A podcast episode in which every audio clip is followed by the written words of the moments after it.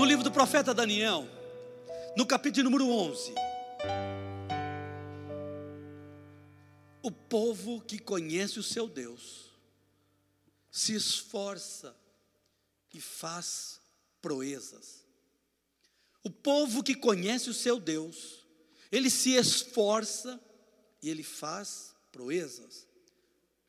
Na oração sacerdotal de Jesus, no capítulo número 17, lembra que eu disse há 15 dias atrás, no capítulo de número 17, Jesus ele fez uma oração, uma oração sacerdotal. Foi a última oração que ele fez, uma oração coletiva. Porque no capítulo número 18 ele já ia para a crucificação. No capítulo número 17 foi a última oração, estava todos os discípulos reunidos, e a oração dele, dentre dentre muitos tópicos que ele assumiu, que ele mencionou, eu lembro que eu disse para você que na oração de Jesus, no capítulo número 17, primeiro ele glorifica Deus, depois ele diz ao Pai: glorifica o teu filho. Depois ele diz: Senhor, eu estou orando por esses que estão aqui, e eu também estou orando por ovelhas que ainda não são desse aprisco, mas que virão a ser.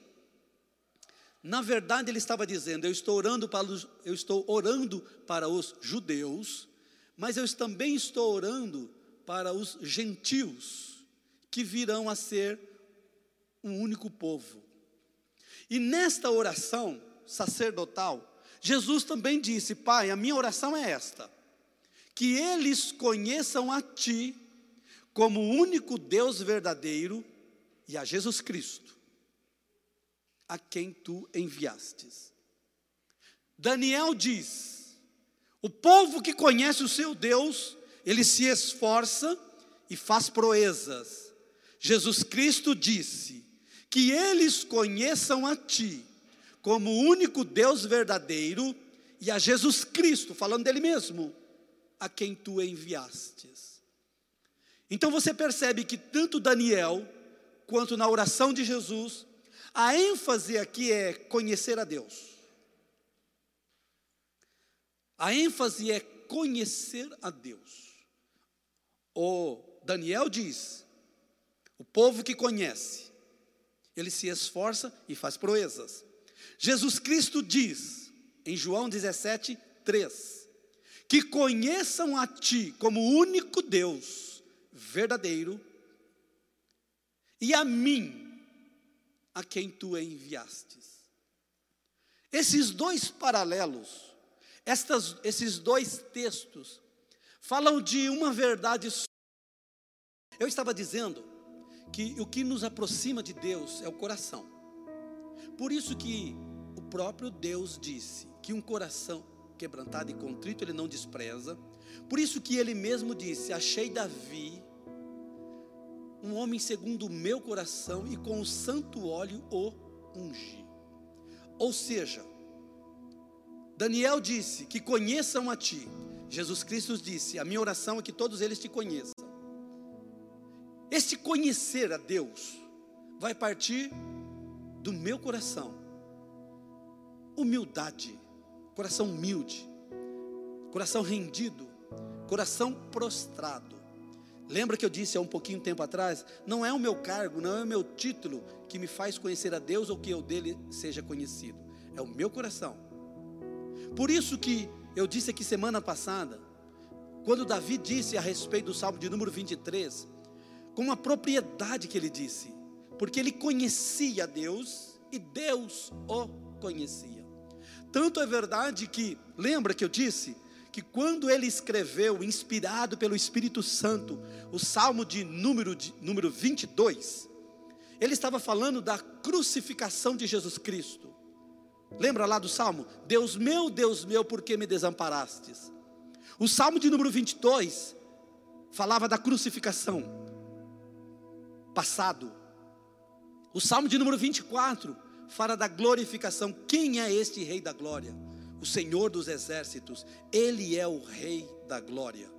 Futuro, ou seja, por causa da intimidade que Davi tinha com o Senhor, por causa do relacionamento, por causa do coração, Deus deu a ele conhecer os mistérios. E ele, inspirado pelo Espírito Santo, escreveu, e o que era mistério para nós hoje foi revelado. O que eu quero dizer para você nesta noite é: o seu relacionamento com Deus, a sua intimidade com Deus, por intermédio do Espírito Santo na pessoa de Jesus Cristo, vai te levar a fazer coisas extraordinárias, coisas fantásticas, proezas. Mas lembra, irmãos, lembra de uma coisa: o, o, o Daniel disse: conhecer a Deus, ótimo, mas tem que se esforçar. E através deste esforço, fará proezas, fará milagres. E eu creio, por causa da palavra que nós estamos ouvindo e pregando, nós nos fortaleceremos em Deus, em Jesus Cristo, que é o pastor das nossas almas, e nós em Deus faremos proezas, faremos milagres, faremos coisas maravilhosíssimas, assim como está escrito no livro de Atos dos Apóstolos, que Deus, por intermédio de Paulo, fazia maravilhas, fazia coisas maravilhosas, maravilhas extraordinárias. Pensa um negócio desse, pensa algo desse. Aliás, eu recebi uma mensagem aqui que o meu amigo William lá de Limeira está acompanhando. Oi, William, pensa um negócio desse, meu irmão maravilhas extraordinárias. É o presbítero William, meu amigo. Pensa então naqueles nossos papos. Nós nos reuniremos e contaremos e choraremos maravilhas extraordinárias, porque nós conhecemos o nosso pastor. E do nosso pastor somos conhecidos. Nós conhecemos Ele e Ele também nos conhece. Nós o amamos e Ele também nos ama. Jesus já disse: Pai, eu estou orando para que eles te conheçam. Olha, irmãos, a importância de conhecer a Deus. Tudo que eu vou pregar aqui nesta noite pode te dar informação, mas eu espero que à medida em que você esteja ouvindo, isso se torne revelação e que te desperte e que te leve a ter mais fome de Deus, menos da terra e mais do céu, mais da realidade de Deus e menos da realidade da terra. Mas nós não seremos alienados, porque Daniel disse: o povo que conhece Deus se esforça e faz proezas em Deus, nós faremos milagres extraordinários. Em Deus nós faremos coisas magníficas. Em Deus nós saltaremos muralhas. Em Deus nós pisaremos serpentes e escorpiões. Em Deus nós saltaremos obstáculos. Em Deus nós venceremos a dor, a doença, Satanás. Quando eu digo venceremos, não é porque nós já não temos vencido. Glória a Deus pelas vitórias passadas Glória a Deus pelas vitórias do presente, mas eu estou profetizando o que vem diante de nós são coisas maravilhosíssimas. Nós continuaremos pregando: o reino de Deus é chegado não são as circunstâncias que vão mudar a nossa mensagem, não são os vírus, não são as doenças, não é a política, não é isso, não é aquilo que vai mudar o nosso foco. Nós continuaremos pregando: o trono está ocupado. É verdade, a cruz está vazia, o túmulo está vazio, mas o trono está ocupado. E quem está reinando lá? Jeová, o Todo-Poderoso, Jesus Cristo, o Emanuel, o Deus conosco, o príncipe da paz, o Pai da eternidade, ele está governando sobre tudo e sobre todos. Que nós conheçamos a Deus como único Deus. Foi a oração de Jesus, como único Deus verdadeiro.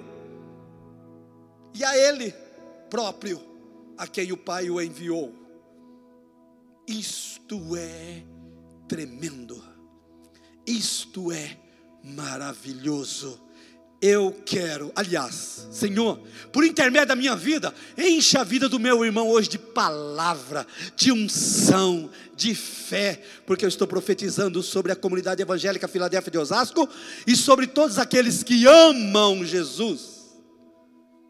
Grandes coisas estão por vir, grandes coisas estão acontecendo e grandes coisas acontecerão no nosso meio, para a glória do nome de Jesus e para a alegria das nossas almas. No Salmo de número 23, Davi expressou exatamente isso. O que Daniel profetizou e que Jesus orou séculos depois, Daniel já havia descobrido o segredo. Davi já havia descoberto o segredo por causa do relacionamento e por causa da intimidade. Lembra que eu preguei aqui semana passada a respeito da revelação e da intimidade do pastor e da ovelha? Lembra do que eu preguei aqui semana passada, da revelação do Salmo de número 22, da revelação do Salmo de número 24 e da revelação do Salmo de número 23? Eu descorri aqui a história do Salmo de número 23 como uma revelação fantástica E hoje eu quero discorrer sobre alguns nomes do Senhor que estão implícitos no Salmo de número 23. Não é explícito, é implícito. Os nomes, eles estão dentro do contexto do Salmo de número de 23. Salmo de número 23. E ao término dessa mensagem, irmãos, eu creio nós conheceremos mais um pouco do Senhor. Porque a palavra vai produzir em nós fôlego, unção, fé, quebrantamento, desejo profundo. Deixa a palavra de Deus continuar falando com você. Deixa a palavra de Deus continuar quebrantando o seu coração. Volte-se para a palavra. A palavra é Cristo. A palavra se fez carne e habitou entre nós, tabernaculou-se entre nós. Eu não estou falando do papel, eu não estou falando de um título, eu estou falando de o Todo-Poderoso. Quando ele diz, o Senhor é o meu pastor, oh, irmão, não vai dar para entrar no contexto todo da semana passada, porque eu preciso caminhar um pouco. Mas quando ele estava dizendo, o Senhor é o meu pastor, ele estava dizendo, o Senhor é Jeová Roi, pastor dos pastores. Lembra que eu disse aqui semana passada? Vou dizer de novo. Quando ele disse o Senhor é, o Senhor responde: Sim, eu sou. O Senhor é, ele diz: Sim, eu sou. E o Senhor não responde: Sim, eu sou, porque o salmista diz: Tu és. Porque Deus é independente de afirmação humana. Ele não depende da minha afirmação. Ele não depende da minha proclamação. Se eu proclamar, ele será engrandecido e eu abençoado. Mas isso não vai aumentá-lo e nem diminuí-lo, porque ele é, ele é.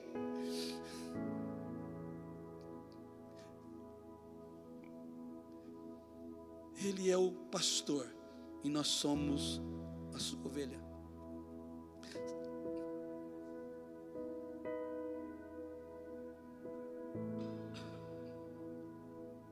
Eu fiz um paralelo aqui. Jesus Cristo é o pastor dos pastores. Ele é o sumo.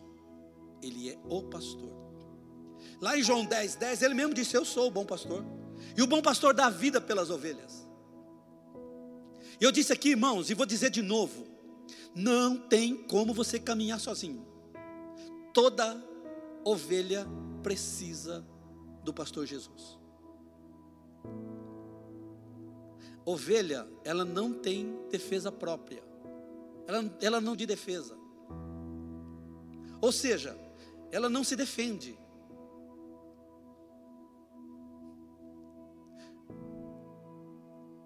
Olha que lindo.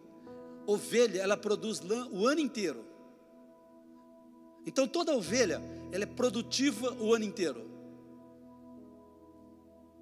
Você sabia que ovelha ela não sabe discernir entre uma erva maligna de uma grama que pode comer?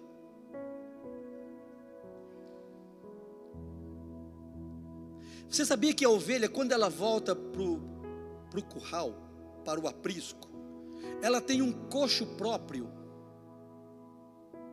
Se não colocar ração no coxo dela, que é manjedoura, ela não come.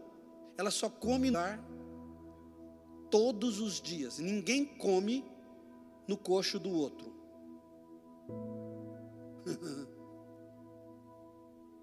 Você sabia que se misturar quatro tipos de rebanho ou mais, pega quatro rebanhos com quatro pastores e mistura, cada uma com 50, 200 ovelhas. Quando um pastor chama, só vem as ovelhas dele, as outras ficam.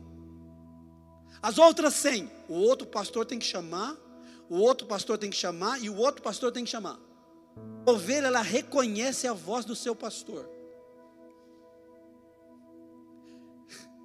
Quando você vê aquelas imagens na televisão, de um pastor pastoreando ovelha, percebe lá que sempre tem um ajudante. Às vezes é um menino, sempre em dois. O segundo já está sendo preparado para substituir o primeiro. Porque se o primeiro não fizer o segundo, quando ele sair, as ovelhas não, elas ficam perdidas. Porque elas não conhecem a voz do outro pastor.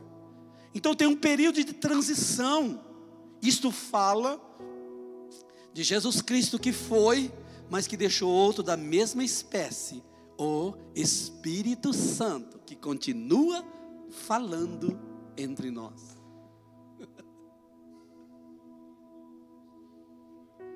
Você sabia que quando ela volta para o aprisco, ela tem o cantinho dela para.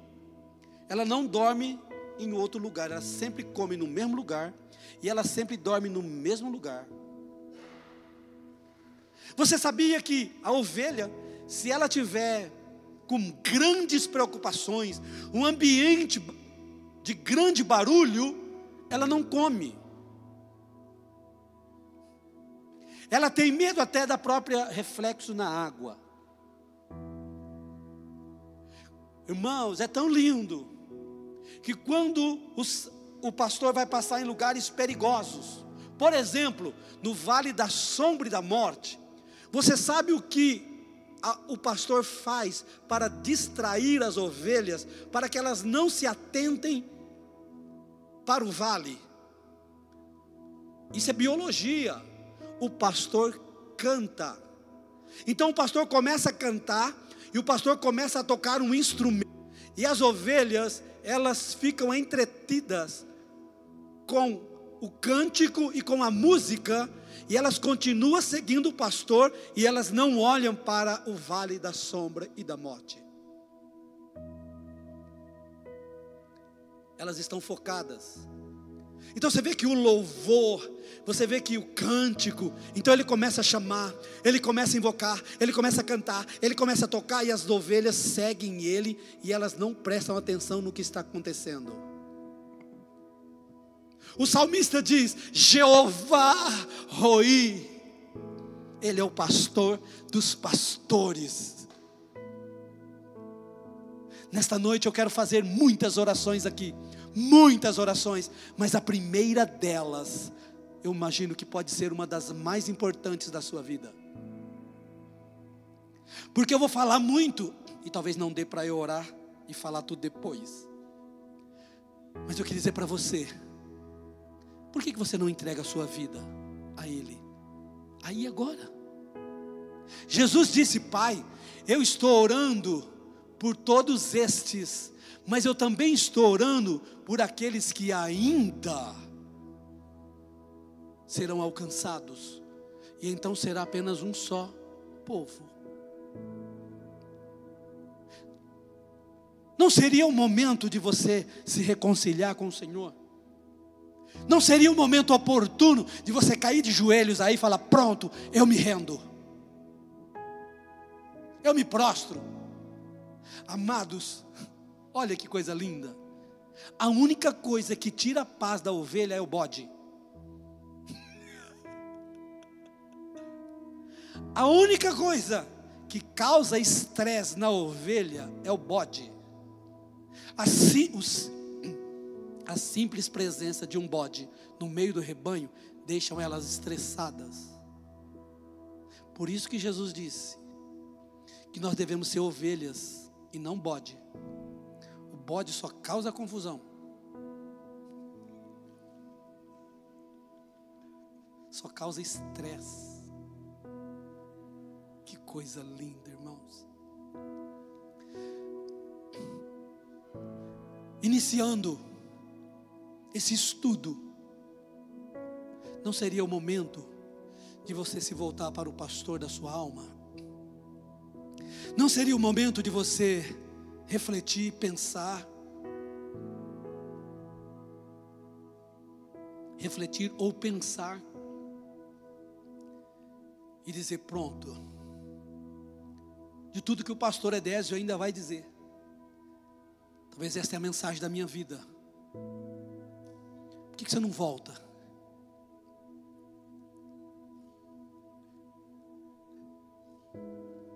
Ah, mas eu fui tão longe. Ainda que você tenha ido tão longe, ainda que a mão do Senhor, ela continua estendida, ela não está encolhida. Ah, mas eu caí no mais profundo do abismo.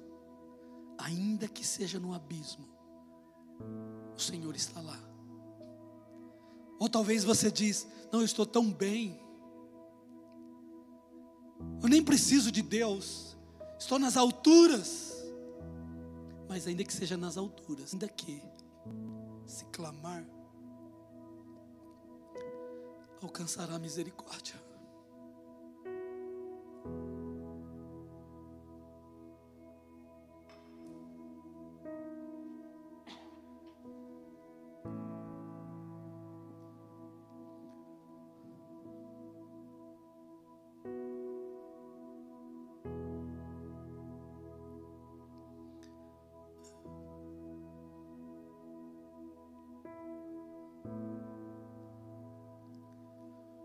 Pense nisso com carinho, família. Pense coletivamente. Pense individualmente.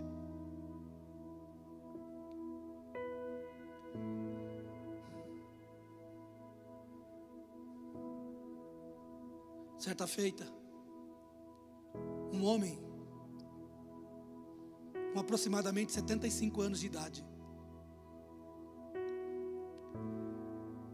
Senhor chamou ele, disse: sai da sua casa, sai da tua parentela. Eu vou te levar para uma terra.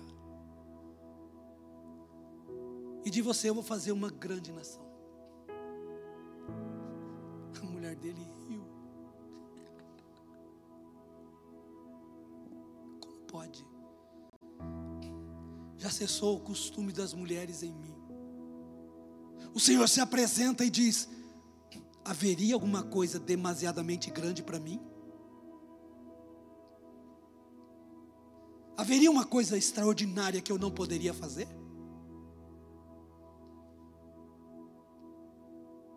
Você vai ver se a minha palavra se cumpre ou não cumpre.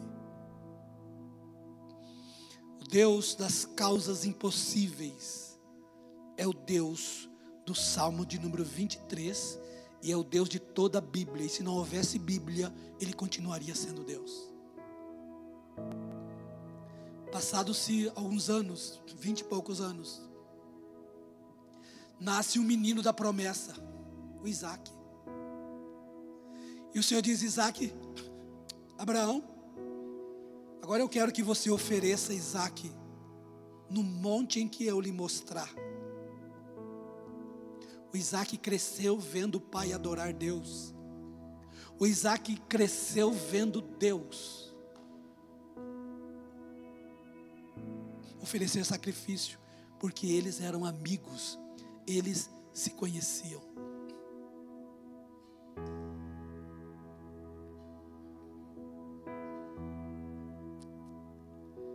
E então Deus, então Abraão pega o Isaac a lenha, o cutelo e o fogo. Caminha um período e diz aos empregados: fiquem aqui, porque nós vamos subir o monte e nós vamos adorar, ou seja, nós vamos sacrificar. E depois que isso acontecer, nós retornaremos a vocês.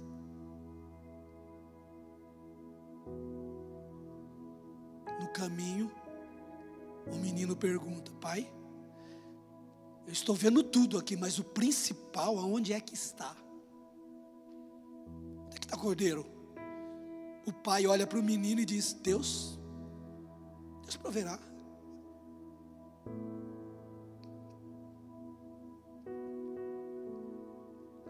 O Senhor é o meu pastor, nada me faltará.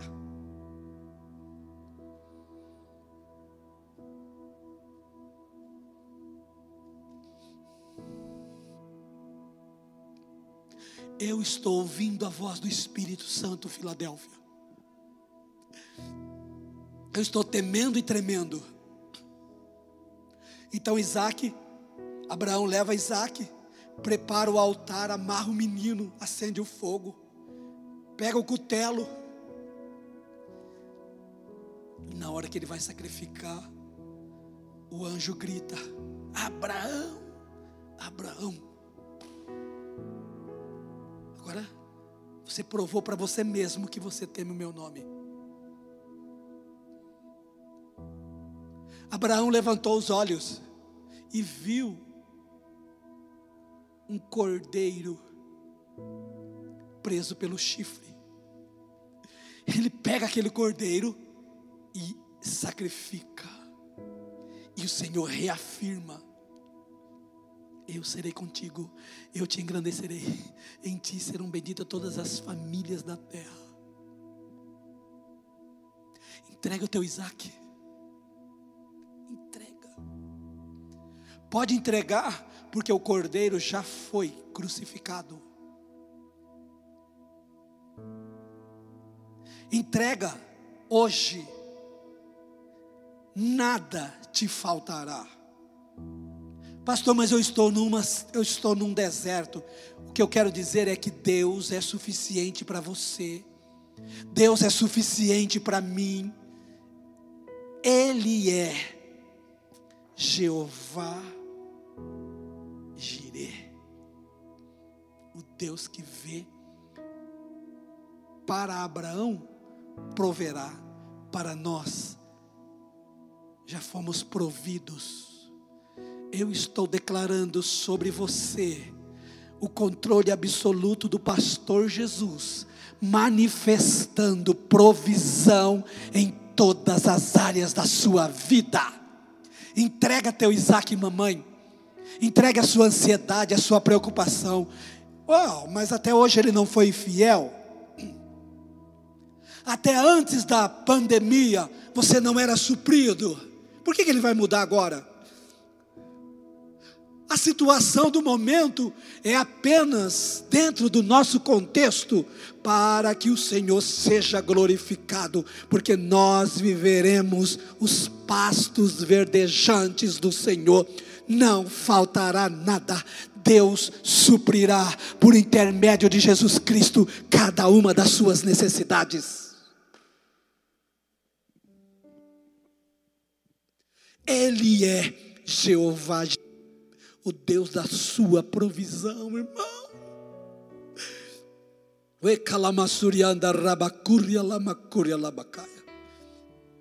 Você não precisa mostrar para Deus a lista. Você não precisa mostrar para Deus a lista da dívida. Não precisa listar nada. Erga os teus olhos buscai as coisas lá do alto. Olha para cima, não olha para a terra, não olha para a circunstância, não olha para as nuvens, não olha para as ondas, não olha, olha para cima. Olha para o alto. É lá Cordeiro está. O que foi morto mas ressuscitou e está à direita de Deus, intercedendo por nós.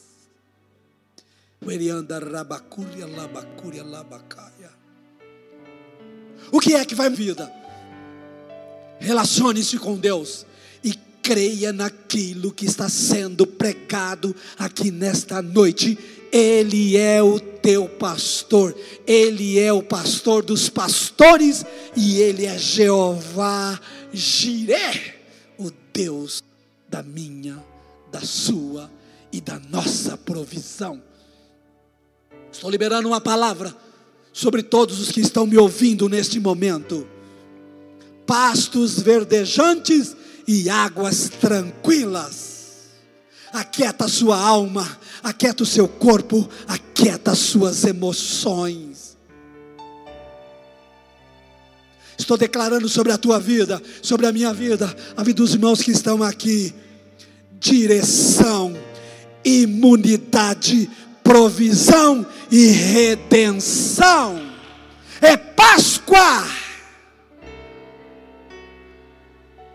Jeová Jireh, é Páscoa, irmão. De você celebrar a Páscoa, Jeová Jireh, o Deus que vê, provê. O Abraão disse: proverá. Jesus Cristo disse: antes que Abraão visse a minha crucificação, eu sou, eu sou o teu pastor. Antes que eu sou, antes que Abraão nascesse, antes que Abraão visse lá no monte, irmão, escuta isso. No monte em que Abraão viu o cordeiro, foi o monte que Jesus foi crucificado. Mesmo monte. Mesmo lugar. Jeová. Jeová Jireh. Proveu tudo. Espírito, você é pleno. Alma, você é plena. Corpo, você é pleno. Família, você é plena. Finanças, plenitude de Deus direção, imunidade, provisão e redenção. Foi o que Abraão viu quando ele levantou os olhos. Por favor, querido, por favor, Filadélfia, e todos que me ouvem, levanta os olhos, erga a cabeça. Eu sei que tem dias que não são fáceis. Eu sei que tem dias que são desafiadores, mas é verdade que nos dias de desafio nós crescemos, e nos dias de abundância nós nos alegramos, mas tanto num quanto no outro, Jeová Jireh, Jeová Roi, tanto num quanto no outro. Nós precisamos saber, jamais, jamais, impossível sermos abandonados ou estarmos só.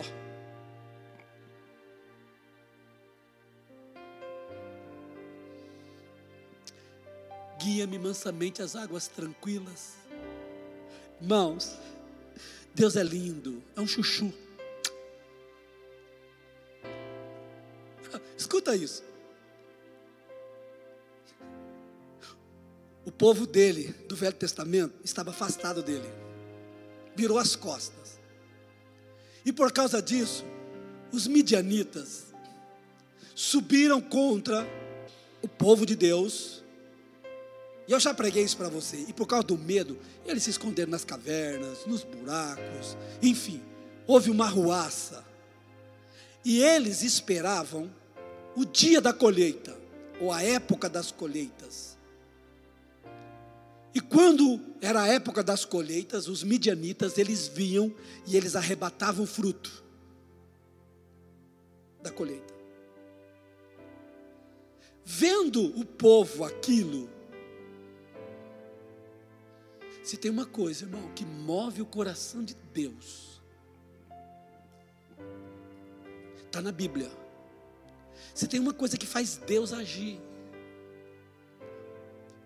não que ele não esteja agindo, mas eu digo agindo especificamente naquilo. é o clamor de um coração. Não tem na Bíblia, não tem na Bíblia uma pessoa que clamou e não foi atendido. Não tem. Isso derrete. Isso faz o coração do pai se tornar mais gelatinoso, maleável. Ué, lá no Egito, eles clamaram, Deus desceu. Vê, vê os milagres que Jesus, Jesus, filho de Davi, tem misericórdia de mim. Clamou, mas o importante que eu já ensinei você tempos desses é que quando você for pedir algo, aprenda isso para o resto da sua vida. A oração que Deus atende é aquela oração que você faz, ou aquele pedido que você faz, que te faz chorar, mas não de desespero, de intensidade naquilo que você está pedindo. Aquilo que você ora por orar não alcança nada, irmão. Mas aquilo que te faz chorar, por dentro e às vezes por fora, é a oração que está no caminho em vias de ser respondida. O povo de Deus clamou, e o Senhor viu Gideão malhando o trigo no lugar que era para malhar uvas. E está lá o Gideão, né? De olho nos midianitas, com os pés machucados, dizendo o quê? Trabalhei tanto, lutei tanto, plantei, reguei, tirei a erva daninha, e agora vem outro e vai comer? Não, não vai. Eu estou fazendo lá. Só que nisso, e o Senhor viu Gideão, o anjo do Senhor, aliás, Deus enviou um profeta, vendo a situação que o povo estava clamando, Deus enviou um profeta e falou para Gideão: Eu vou, eu vou livrar o meu povo da, da aflição dos midianitas. O Gideão, é, porque se o senhor não fizer isso, o que, que vão falar? Ah, do Deus que nos tirou tudo e tal. Quando ele terminou de falar, a, o anjo do Senhor Jesus Cristo estava sentado debaixo de um carvalho, observando Gideão. Que capricho, né, irmão? Ele sentou e ficou vendo e ouvindo Gideão. Ah, irmão, é loucura isso que eu estou falando. Aliás, que está escrito, mas é maravilhoso. Deus que senta até para ouvir reclamação. Porque ele, na verdade, estava reclamando, é, mas se Deus fizer, por que está fazendo isso? Era a situação de. Na verdade, estava com a autoestima dele baixíssima para baixo, para baixo. Estava quase depressivo, preocupado, triste, mas não parou. Aquele que leva a preciosa semente andando, ó, pode parar, não pode parar. Não dá tempo de parar. Vamos que vamos, gente, ó, vamos que vamos. É um leão por dia, deixa outro de molho e vamos que vamos. Não dá para parar. Não se desespere, quarentena vai passar, tudo vai passar, só não vai passar Deus e a palavra. Vamos que vamos, se anima. O Gideão está conversando com o anjo, com, com o profeta. O anjo aparece, fica sentado, e ele fala assim: O Senhor é contigo, varão valoroso. Tem mais vou usar a sua vida para livrar o meu povo das mãos dos midianitas. Deus vai usar a sua vida. Deus vai usar a sua vida para livrar a sua família das mãos dos midianitas. Quem tem ouvidos para ouvir, ouça. Deus vai usar a sua vida Deus vai usar a sua vida como orando, pregando, profetizando, intercedendo, indo, vindo, mas você é aquele ao qual Deus se apresentará e declarará: Eu sou Jeová Shalom. No meio da guerra, irmão, o Gideão ele faz as provas do novelo, lembra? E por último, ele fala para o anjo: para que eu tenha certeza que é vo que você mesmo, para que eu tenha certeza de o que você está falando é verdade, espera aqui. Eu vou lá em casa e eu vou pegar uma ovelha e eu vou preparar ela e eu vou vir e vou sacrificá-la junto com um pedaço de pão. O anjo falou: vai e volta. Jesus Cristo foi uma cristofania. Um Deus que senta e que espera. Vai e volta. O Gideão foi, pensa, né, irmãos? Para você ir lá, ó, você tinha que chegar lá. Tinha que escolher o animal. Não era qualquer animal. Tinha que escolher o animal. Tinha que degolar o animal. Tinha que preparar o animal. Então ele não fez isso em 15 minutos.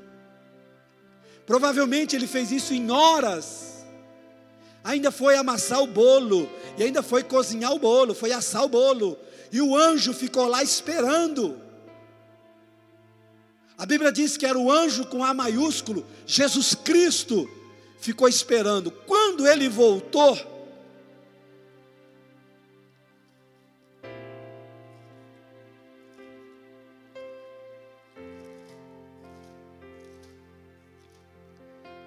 Obrigado, Jesus. Eu estou te ouvindo.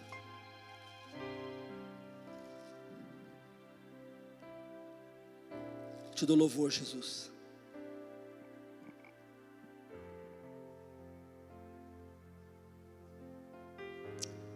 Quando ele retorna com o pão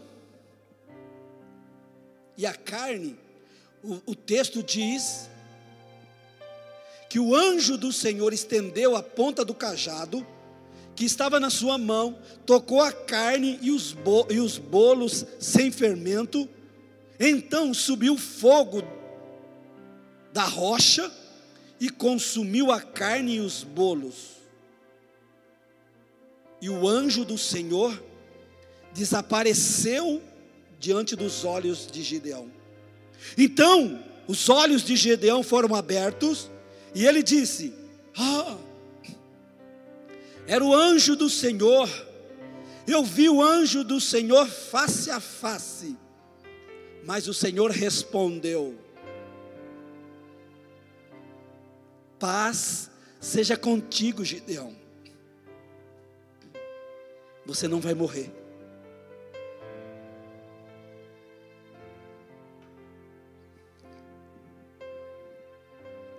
Minha irmã, paz seja contigo. Você... Meu irmão, paz seja contigo, não morrerás. Que ousadia, pastor, não é minha, foi o anjo do Senhor que disse. paz seja convosco. Famílias, paz seja convosco, convosco. Que a paz do Senhor, a Shalom, Jesus Cristo disse: Deixo-vos a minha paz, porque eu sou o príncipe da paz. A Bíblia diz que Gideão edificou ali um altar e, e disse: esse altar a partir de hoje se chamará Jeová Shalom, águas tranquilas. No meio da pandemia, eu estou liberando a paz, a shalom de Deus, invadindo o teu espírito, invadindo, invadindo todas as áreas da sua vida. Jeová Roi, Jeová Jireh e Jeová Shalom é só, e eles estão falando aqui nesta noite, revelando com poder e glória. Estas palavras não tornarão para Deus vazia, sem antes prosperar e fazer na sua vida, cada uma pela qual está sendo designada. Talvez você está dizendo: "Eu não preciso de paz, mas precisa de cura". Talvez você está dizendo: "Ah, eu tenho paz, mas não tenho cura". Talvez você está dizendo: "Eu tenho eu não tenho paz e não tenho cura, mas estou precisando de um pastor". Ele é Simplesmente Ele é. Refrigera a minha alma. Aqui está Jeová Rafá implicitamente. Lá no livro do Êxodo, o Senhor disse: Se vocês me obedecerem, se vocês me obedecerem, guardarem os meus mandamentos, guardarem os meus estatutos, Êxodo 15, 26, vocês ficarão livres de todas as enfermidades, porque eu sou Jeová Rafá. Lá no livro de Isaías 53 está escrito: verdadeiramente Ele levou sobre si todas as nossas dores, todas as nossas enfermidades, todas as doenças, e pelas pisaduras dele nós já fomos sarados. A sua alma está precisando de cura, o seu físico está precisando de cura. Eu estou liberando uma palavra de cura, uma palavra de paz, uma palavra de provisão eu estou decretando. São decretos, Filadélfia, equipe, são decretos, são decretos que estão sendo liberados sobre as famílias hoje, sobre Osasco, sobre São Paulo, sobre o Brasil e sobre toda a face da terra. Talvez você vai dizer: quem é você? Talvez você não me conheça, mas precisa conhecer o Deus que eu prego. O Deus que eu me relaciono ele é Jeová Rafa, o Senhor que cura. Grande, tremendo, fantástico e maravilhoso. Receba a tua cura. Eu profetizo: levanta e anda. Paralíticos sejam curados, mudos voltem a falar, enfermos nos hospitais Pai, eu amaldiçoo esse vírus diabólico, esse vírus maligno. Tu és a nossa cura. Lá na cruz, tetelestai. A nossa cura já foi conquistada. Não existe império, não existe espírito, não existe demônio, não existe praga. Não... Ah, eu ordeno agora, eu ordeno agora que os pulmões voltem à normalidade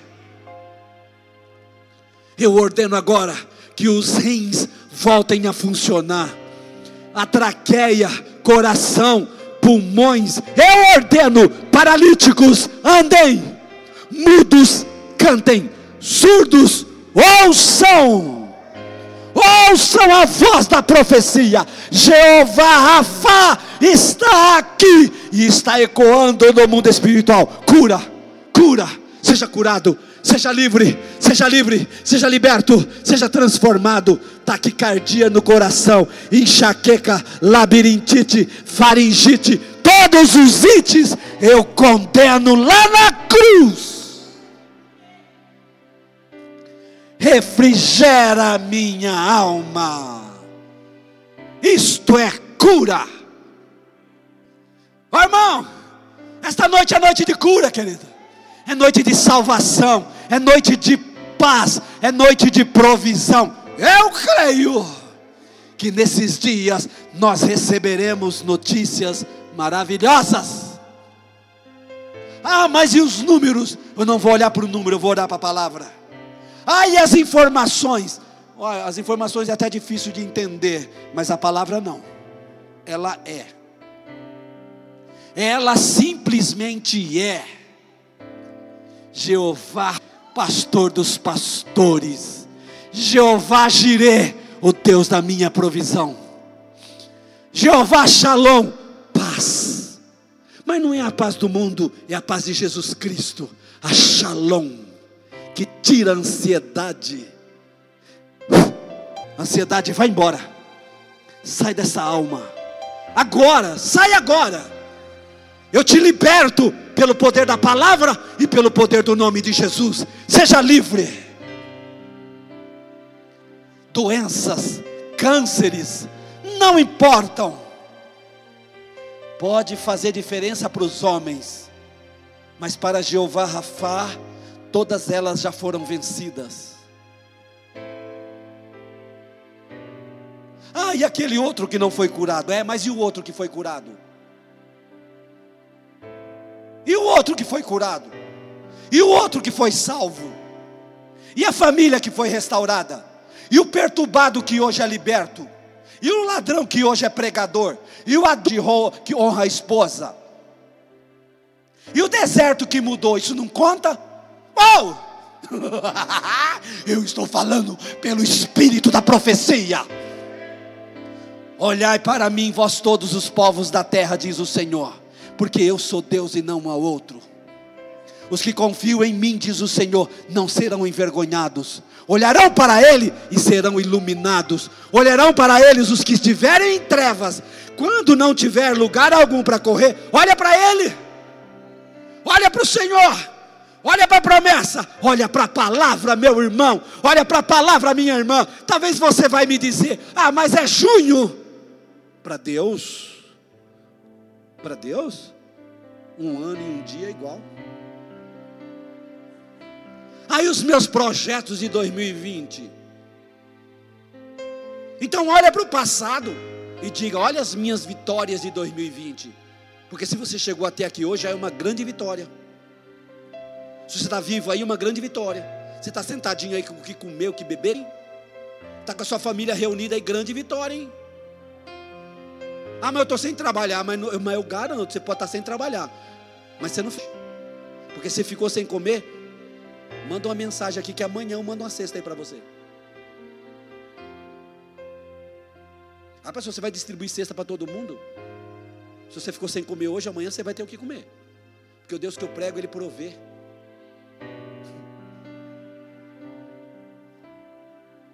Eu não vim falar de mim. E também não estou falando de um Deus falso. Porque Jesus falou que eles conheçam a Ti o Deus verdadeiro. Pronto. Não estou falando de um Deus que tem olhos, mas não vê, tem boca, mas não fala, precisa ser carregado. Estou falando de um Deus que se movimenta, está trabalhando.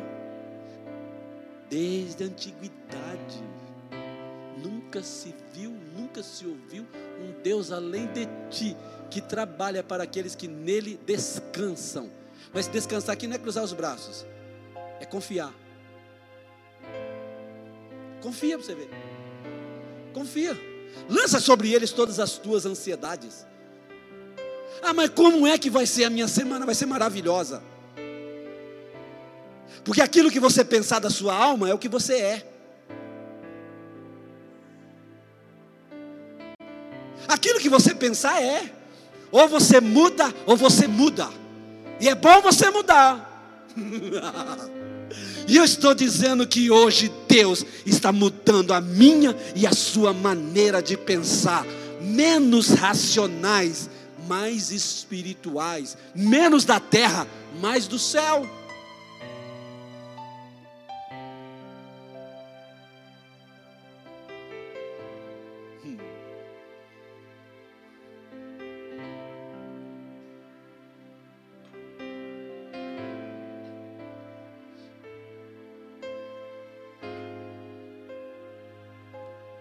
Estou liberando, estou liberando, Pai, decretos sobre as famílias que estão me ouvindo.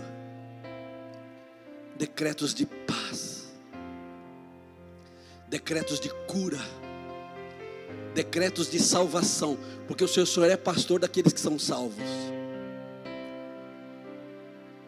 Eu estou declarando, Pai, decretos de provisão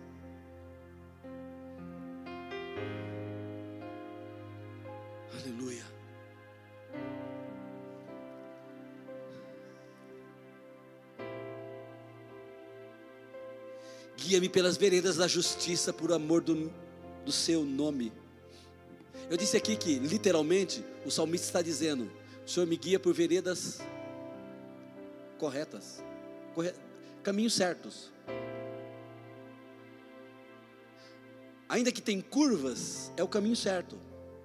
Porque o que adianta fazer um caminho reto e pegar atalho? O que o salmista está dizendo é: veredas. Vereda não é um caminho reto. Vereda é um caminho tortuoso. Então, o Senhor me guia, ainda que eu não entendo, mas o Senhor está me guiando.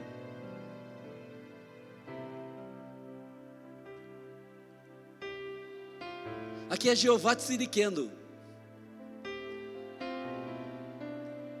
Senhor, justiça nossa. Aliás, foi o profeta Jeremias que profetizou o Senhor, justiça nossa.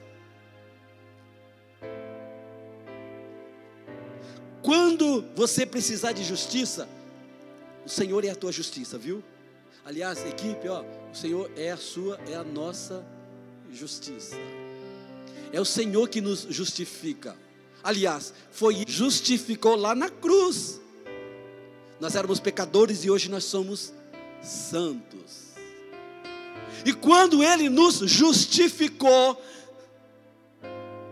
nós nos tornamos filhos de Deus.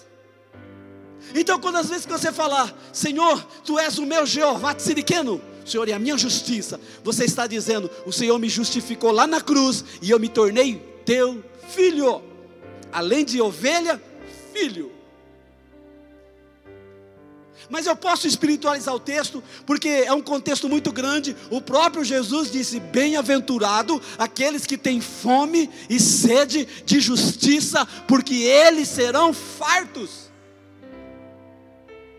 Então, amados, dentro do contexto que eu estou pregando, Jeová Tsiriquendo, Ele está aqui hoje para dizer para você: Eu sou a tua justiça, tira a sua mão,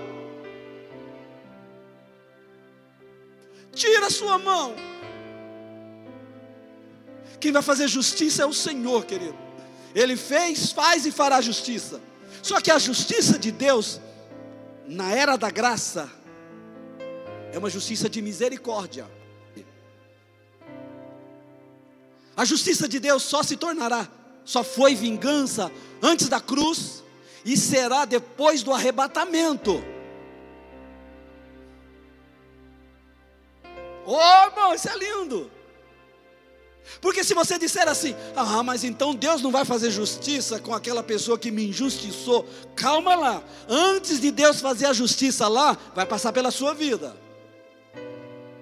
Bem-aventurados misericordiosos, porque eles alcançarão misericórdia. Então entenda uma coisa: quando eu digo que o Senhor é a nossa justiça, é Ele que advoga as nossas causas. Eu não preciso colocar as minhas mãos, é Ele que vai fazer a justiça segundo a equidade do coração dele.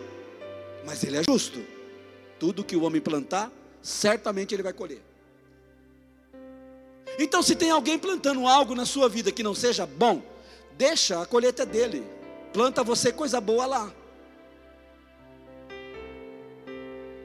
Se tem alguém te provocando, se tem alguém te falando, falando mal de você, não fala mal dele. Se não pode falar bem, mas também não fale mal. Deixa que Deus faça justiça. Jeová Tsiriqueno, o Senhor é a nossa justiça. Crentes são perseguidos, pastores são perseguidos, ovelhas são perseguidas, igrejas são perseguidas, mas Jesus disse: Ó, oh, se alguém perseguir vocês por causa do meu nome, se alegra, porque vai ser lá no céu o seu galardão vai ser grande. Então, se uma pessoa perseguir você por causa do evangelho, porque você gosta das coisas certas, corretas, não fica triste não. Grande. Sua recompensa é lá no céu. E aqui na terra, pastor? Deixa com Deus. Haverá um dia que ele vai vingar, porque ele diz: a vingança me pertence. Não queira vingar você. Olha a revelação que, salmi, que o salmista tinha de todo esse contexto, porque ele sabia disso também. Ele sabia da provisão, ele sabia da paz, ele sabia do sumo pastor, ele sabia da cura, mas ele também sabia: o Senhor é a minha justiça, por isso que eu não vou matar Saul. Oh, como eu jamais levantarei a mão contra o ungido do Senhor. Isso é problema dele com Deus. Olha a noção que ele tinha da revelação da justiça de Deus. Então, irmão, eu quero dizer para você, dentro desse contexto do Salmo de número 23, dos nomes que eu estou pregando. Em cada versículo, implicitamente aparece um nome. que no caso agora é o Deus da justiça. O Senhor é a nossa justiça. Você poderia colocar a mão no seu coração e dizer: O Senhor é a minha justiça. Você poderia liberar uma palavra sobre a tua vida. O Senhor é a minha justiça. Jeová Tsiriquendo, Ele é a minha justiça. E talvez você pode olhar para toda a sua família e olhar, o Senhor é a nossa justiça. O Senhor é a nossa justiça. O Senhor é a nossa justiça. Equipe, o Senhor é a nossa justiça. Filadélfia, o Senhor é a nossa justiça. Igreja do Senhor, o Senhor é a nossa, nossa justiça. Pastores daqui e de outras denominações, líderes, o Senhor e a nossa justiça. Convém que nós façamos a obra do Senhor enquanto é dia, porque vem a noite e ninguém pode trabalhar. Vamos continuar anunciando cura, libertação, restauração e ressurreição. Vamos continuar profetizando, ainda que certamente o Senhor é. Ele é o que? Ele é pastor, ele é provisão, ele é paz, ele é cura e ele é justiça.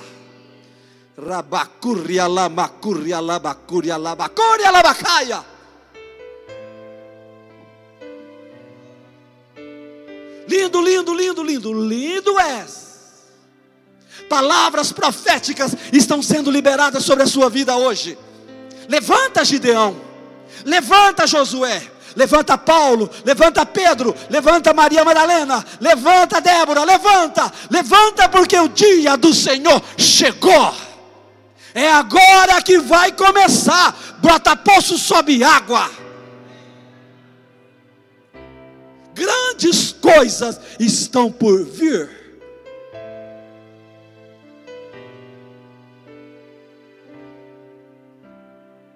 Olha para o vale. Olha Ezequiel para o vale. E profetiza no vale.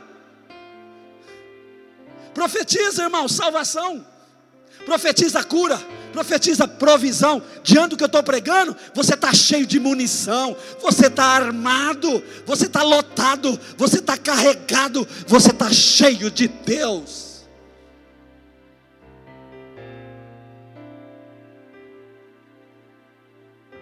Porque tu estás comigo. Jeová chamar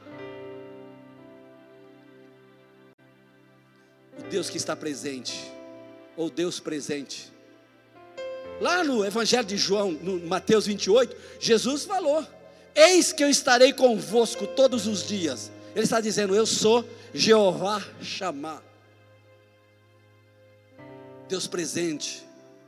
Equipe, Deus presente. Deus presente. Ainda que houvesse, antes que houvesse dia, eu sou. Agindo eu, quem impedirá?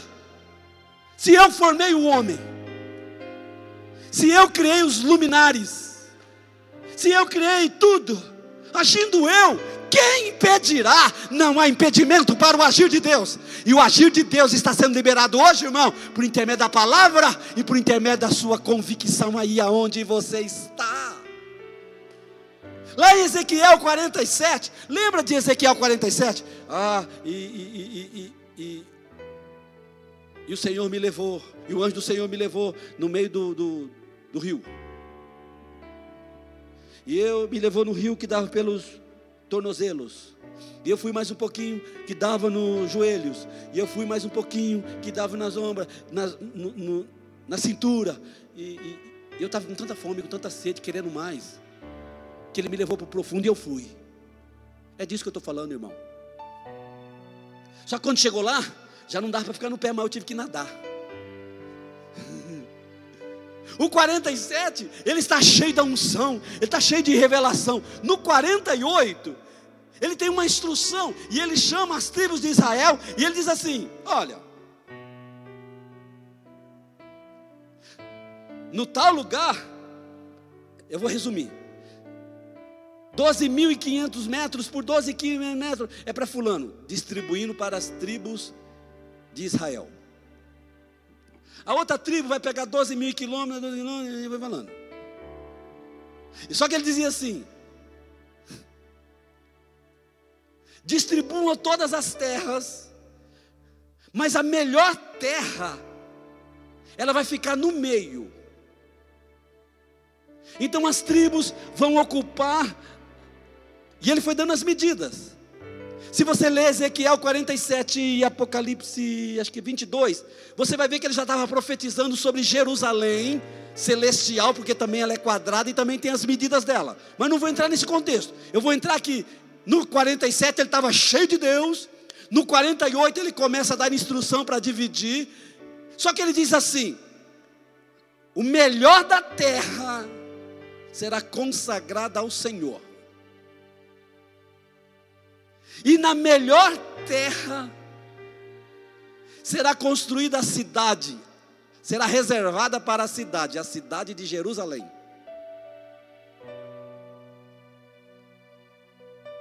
E o nome da cidade vai se chamar, olha isso, irmão. Isaías 48. Então, ele dá, ele distribui as terras, e ele vai dizendo: esta terra é a melhor, vai pertencer ao Senhor. E tal, tal, tal, esta terra é a melhor, ela é consagrada ao Senhor. E na melhor terra estará Jerusalém. E o nome da cidade será: O Senhor está aqui.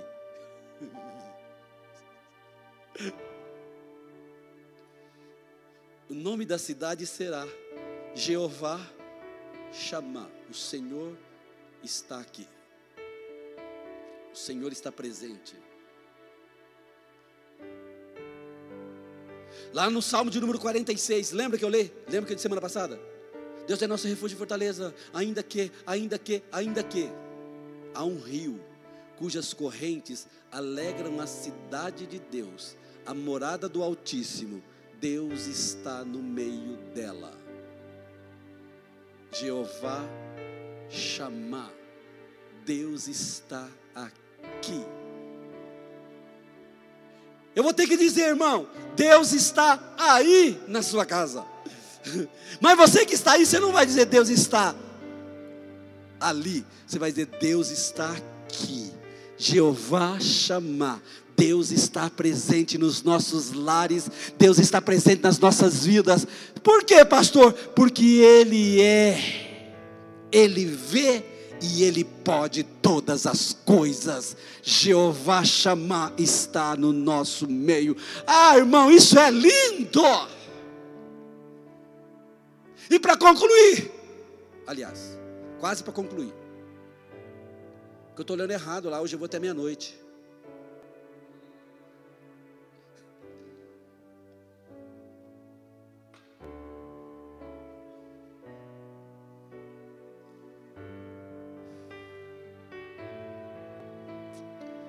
Jeová chamar.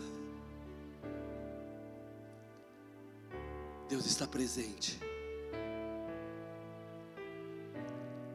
Aí onde você está agora. Espírito Santo, se eu sou teu servo, eu sei que eu sou teu servo. Eu sou teu servo. E eu te amo. Espírito Santo, aquele que está crendo. E eles estão crendo. Porque eu vejo, eu vejo, irmão, você está crescendo, você está crescendo. Equipe, eu vejo, você está crescendo. Eu vejo, eu estou dizendo, eu estou tendo uma visão. Sabe o que é lindo, irmão? Talvez você está dizendo, ah, eu, tô me, eu estou me, eu, eu, eu, eu estou me tornando uma árvore frondosa. Ah, eu vou te decepcionar. Porque no momento você não está crescendo para cima. Suas raízes estão crescendo para baixo. Você está crescendo, mas é para baixo. Por quê? Porque se não tiver raiz, não suporta a obra. É a profundidade da raiz que suporta a altura da árvore e o fruto que ela dá. Rabacúria, labacúria, labacúria, labacaia. Eu estou tendo uma visão profética. E eu vejo raízes se movendo como se ela tivesse vida, procurando águas profundas, procurando o leito do rio na profundidade. É lá que você vai encontrar, é lá que você vai encontrar a água mais pura. É lá que você vai encontrar a água mais pura. Rabacabá, xabacabá, xabacabá. Vai dar muito fruto, mas vai crescer as raízes para as profundidades do abismo. Quem tem ouvidos para ouvir, ouçam o que o Espírito está dizendo. Eu estou vendo a equipe de pastores da comunidade crescendo, crescendo as raízes, raízes profundas. Eu estou vendo crianças deixando de ser crianças, tornando-se adolescentes. Eu vejo adolescentes se tornando jovens, eu vejo jovens se tornando homens, eu vejo homens se tornando anciãos de dias, e eu estou falando de maturidade espiritual, porque o que Deus vai fazer logo após tudo isso vai requerer homens e mulheres maduros, experientes. Ramacabachabacabá. Talvez você vai dizer: estou no vale, mas a questão não é o vale, a questão é a sua companhia. Talvez você vai dizer: eu estou doente, questão não é a doença, é a tua companhia. Talvez você vai dizer, eu estou na cova dos leões. A questão não, a questão não é a quantidade dos leões. A questão é quem está lá dentro. Talvez você vai dizer, o fogo sete vezes mais. A questão não é a temperatura. A questão é quem está lá dentro. ainda que eu ande, Jeová chamar. Edésio, Edésio, não esqueça isso, Edésio. Eu estou te ouvindo, Senhor. Irmão, Deus está falando comigo. Eu tenho te dado visão, Edésio. Eu tenho te dado sonhos. Eu tenho te dado interpretações.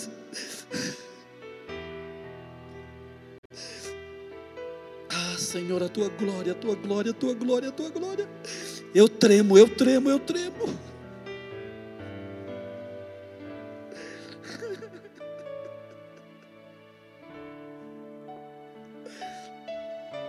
O Senhor está dizendo a mim e dizendo a todos: não digas eu sou um menino.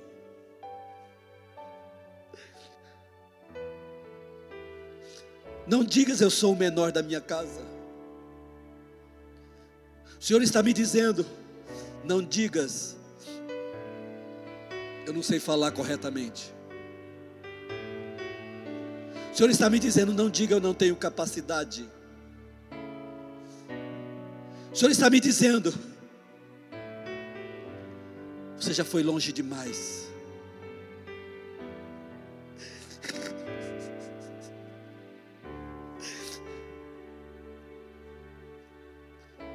Eu sou bom pastor, diz Deus.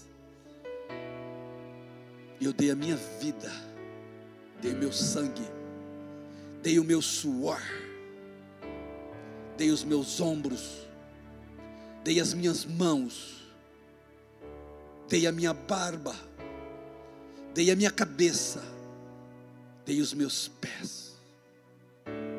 Eu lhe dei, por amor a ti, te dei o meu coração. Que te faltas? Que te falta?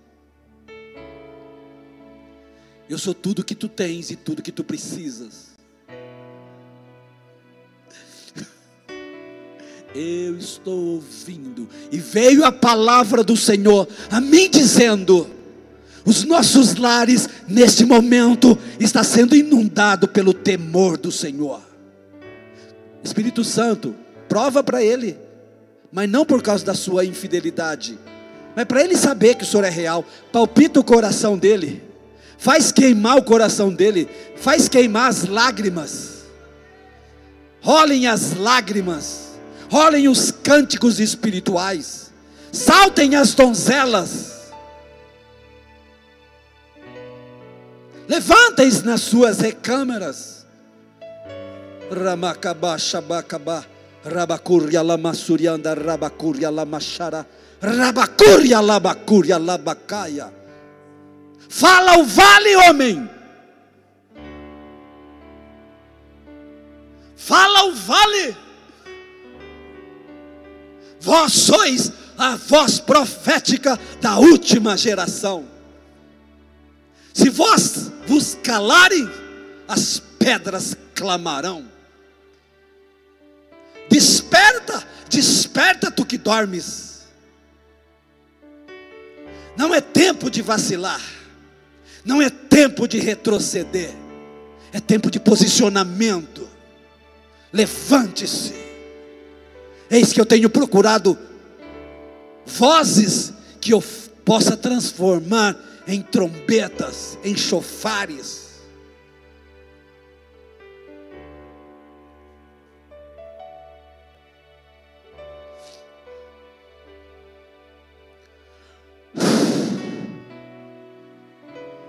Inunda, Pai.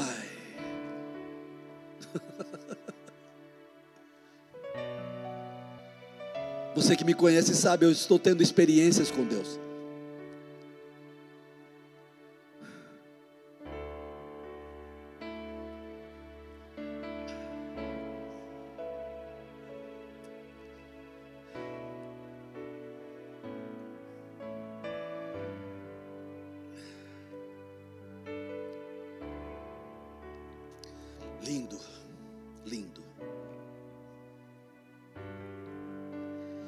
Preparas uma mesa perante mim na presença dos meus inimigos.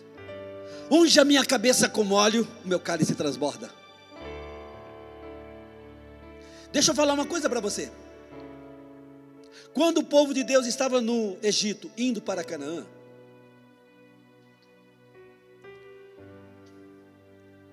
Logo de cara eles tiveram que enfrentar uma batalha. E era o costume da época. E não é diferente dos nossos dias.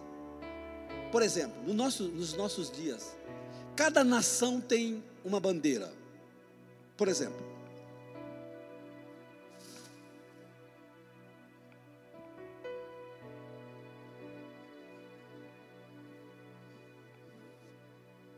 nós temos esta é a bandeira do Brasil, claro. Qualquer brasileiro, qualquer brasileiro, se você falar assim para ele,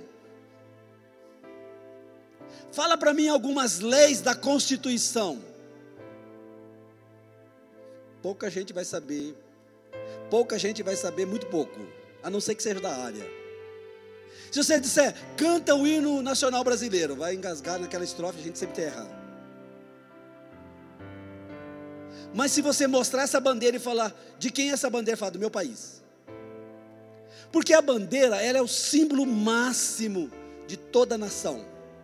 Existem nações que eu conheço, eu digo, essa bandeira é de tal nação, mas eu não conheço o idioma, eu não conheço a cultura, eu não conheço o hino, mas eu associo a bandeira ao país.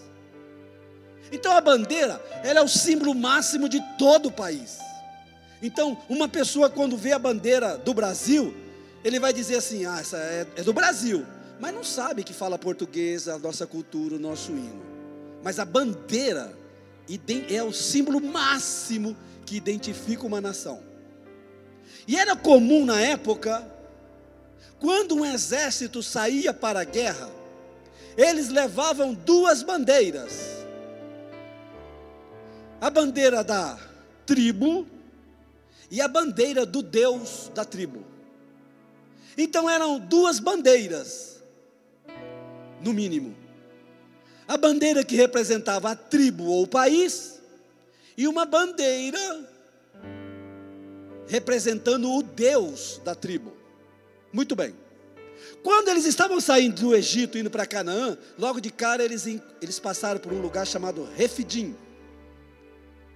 E ali eles tiveram que enfrentar os Amalequitas.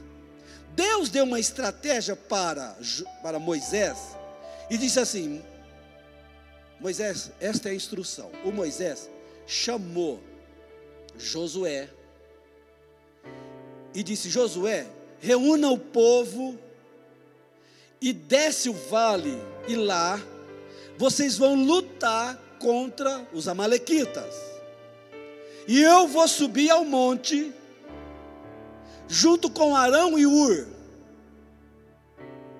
e eu vou me assentar sobre uma pedra, e eu vou estender a minha mão, e eu vou orar ao Senhor para que você vença a guerra. E assim você conhece a história e Josué foi. E o texto diz que quando Moisés cansava, que ele abaixava a mão, Josué perdia. Quando ele levantava, Josué prevalecia. O que ele fez? Ele sentou sobre uma pedra, é, Arão de um lado e Ur do outro, seguraram a mão dele. E assim, diz o texto, em Êxodo 17, que Josué acabou com a raça dos Amalequitas. Vamos lá. Duas verdades que eu quero te ensinar. A primeira é que aquela pedra que Moisés sentou-se já prefigurava a rocha da nossa salvação, Jesus Cristo, a pedra principal da esquina. Ok?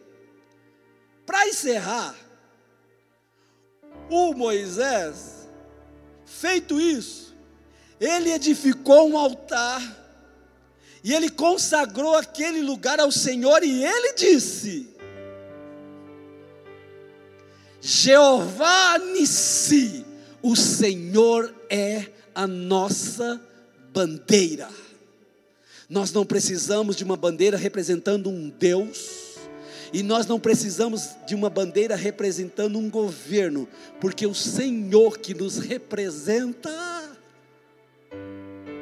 Filadélfia, aqui na terra, porque nós estamos aqui na terra, nós somos da nação brasileira, esta é a bandeira que nos representa, mas não esqueça, nós não somos daqui, nós somos lá do alto. O Senhor é a nossa bandeira.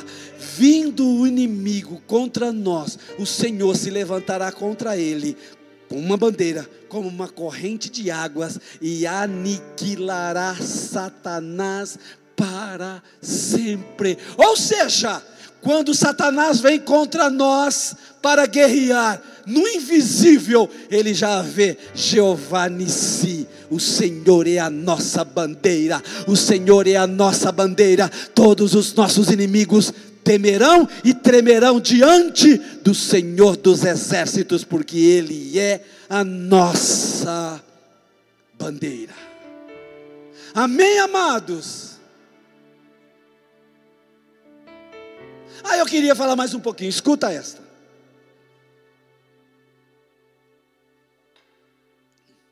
Oh, Jesus. Ah. Só domingo que vem mesmo.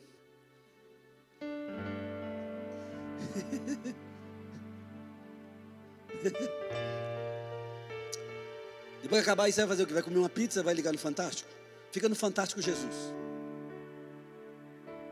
Senão vai desconstruir tudo que eu construí aqui. Dou um conselho, você nem assiste hoje. Assiste outra coisa. Hã? Lockdown total, absoluto. Permanece aí com essa palavra.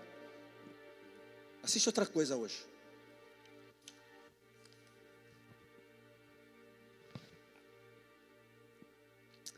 Deus é lindo. E antes de orar, talvez você vai dizer assim: ai, pastor, que coisa linda, mas tem mais. Em Gênesis 7:1, ele é o El Elion, Deus forte, poderoso. Em Gênesis 17:7, El Elohim, o Deus criador. Em Gênesis 15, 2, ele é Adonai, o Senhor. Em Deuteronômio 6 e 4, ele é Jeová. Em Gênesis 2, 4 e Salmo 59, 5, ele é Jeová Elohim. Em Isaías 24 e no Salmo 46, 7, ele é Jeová Sabaote, o Senhor dos exércitos. E em Deuteronômio 26, 19, ele é El Elohim, o Altíssimo. E em Gênesis 16, 30, 16, 13, ele é El Roi, Deus que vê. Foi quando Agar foi agraciada pelo Senhor, ela diz: Agora eu sei, Deus que me vê. E no Salmo de número 90, ele é El Elon, Olam, Deus eterno. E em Isaías 9, 6, em Apocalipse 19, 15, ele é El Gibor, Deus todo poderoso. O Senhor é, o Senhor sabe e o Senhor pode tudo. O Senhor é, o Senhor sabe e o Senhor pode tudo. O Senhor é, o Senhor sabe e o Senhor pode tudo. O Senhor é, o Senhor sabe e o Senhor pode todas as coisas, porque Ele é o Senhor e não há outro. Bate palma para Ele.